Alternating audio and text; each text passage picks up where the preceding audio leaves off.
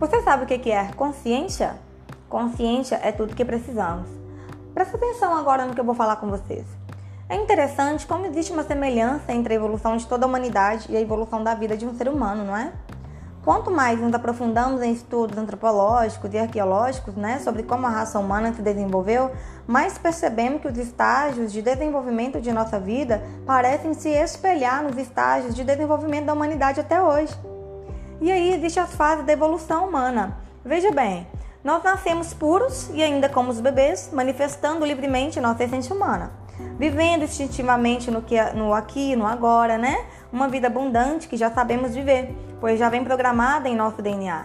Então, a partir dos 5, 6 anos, começamos a receber e aceitar pouco a pouco uma influência de nosso meio sob a forma de crenças, tradições, cultura e até mesmo educação. Então, durante a maior parte da infância e adolescência, nós aceitamos meios que timidamente é, está influenciado. Então, uns mais, os outros menos, dependendo do nível de controle exercido pelos pais, né? Então, ainda Assim conseguimos, apesar de cada vez menos, viver intensamente presente em diversos momentos. Mas durante essa fase, a influência dos padrões, ele vai exercendo seu papel cada vez mais fortemente sobre nós. E essa influência nos faz acreditar em escassez, em competição e no controle de nosso ambiente e de nossa vida para tentarmos garantir conquistas materiais futuras e reconhecimento social. Então essas crenças vão moldando a nossa vida, fazendo com que ao chegarmos no estágio de adulto, tenhamos nos afastado totalmente de nossa natureza e passemos a viver dentro do padrão mantido por essas crenças, que é um padrão que consideramos normal, uma vida de sacrifício, muito trabalho, pouco tempo livre e totalmente direcionada para conquistas materiais e sociais, que são os reconhecimentos, bens, títulos e rótulos, né, que garantam o futuro. Então é conquistar, conquistar, conquistar, competir, competir, competir, por aí vai. Só que também, gente, porém, na fase adulta, essa vida de sacrifício, competição e conquista cobra seu preço que geralmente vem sob a forma de sofrimento, seja ela físico, peça alimentação, sedentarismo, maltrato do organismo e doenças de um modo geral. E também para o lado mental, que é o transtorno do sono, ansiedade, depressão e vícios.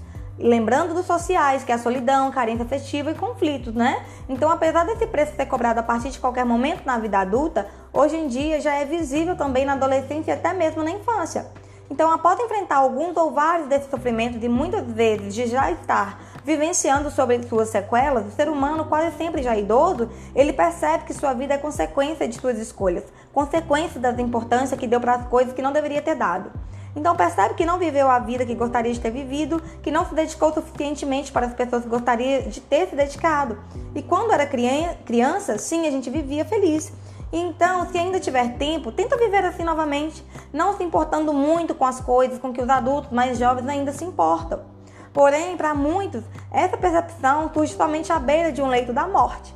Então, como é, tem um livro, né, que ele chama Antes de Partir, é uma vida transformada pelo convívio com pessoas diante da morte da enfermeira australiana da Brown Reddy.